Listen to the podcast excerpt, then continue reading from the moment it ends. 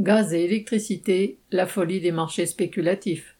Depuis quelques mois, les prix de gros du gaz et de l'électricité flambent sur le marché mondial. Cet envolée, que vont subir durement les ménages, résulte bien plus de la spéculation et du fonctionnement de la société que des limites des capacités de production.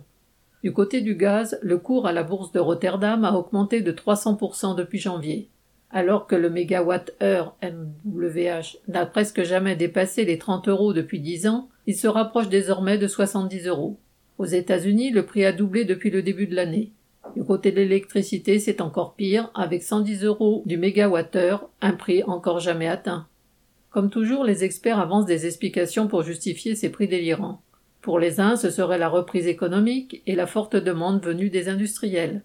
Pour d'autres, c'est l'augmentation du prix de la tonne de carbone, c'est-à-dire le prix à payer pour avoir le droit d'émettre du CO2, à la suite des nouvelles règles fixées par l'UE sous prétexte de limiter le réchauffement climatique. Ce prix a doublé en six mois. Une autre raison avancée pour la flambée du prix de gros de l'électricité est la hausse du prix du gaz.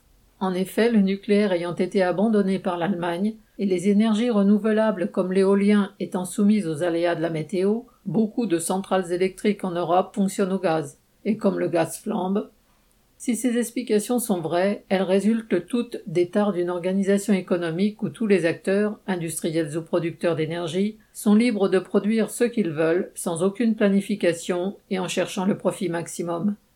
Même quand les États ou d'autres organismes comme la Commission européenne interviennent, c'est pour définir un prix de la pollution que les industriels ajoutent au prix de l'énergie.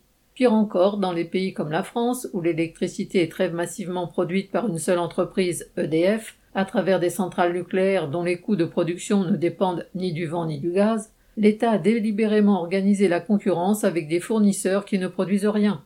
Ceux-ci achètent l'essentiel de leur électricité à EDF et le peu qui leur manque sur le marché international.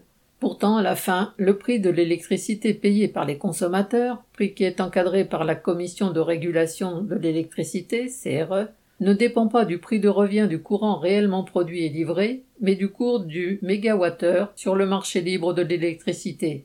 Sur ce marché très spéculatif, le moindre aléa, changement de législation, tempête, guerre, crise, pandémie, est utilisé pour faire monter les prix. La flambée actuelle inquiète les industriels, très gros consommateurs d'électricité. Mais eux répercuteront ces coûts supplémentaires sur leurs produits. À la fin, les consommateurs paieront. Les travailleurs et les ménages populaires, eux, n'ont personne sur qui répercuter ces hausses. Pour qu'ils puissent continuer à se chauffer et à payer leurs factures d'électricité, ils devront imposer l'indexation de tous les salaires et les pensions sur les prix, y compris ceux de l'énergie. Xavier Lachaud.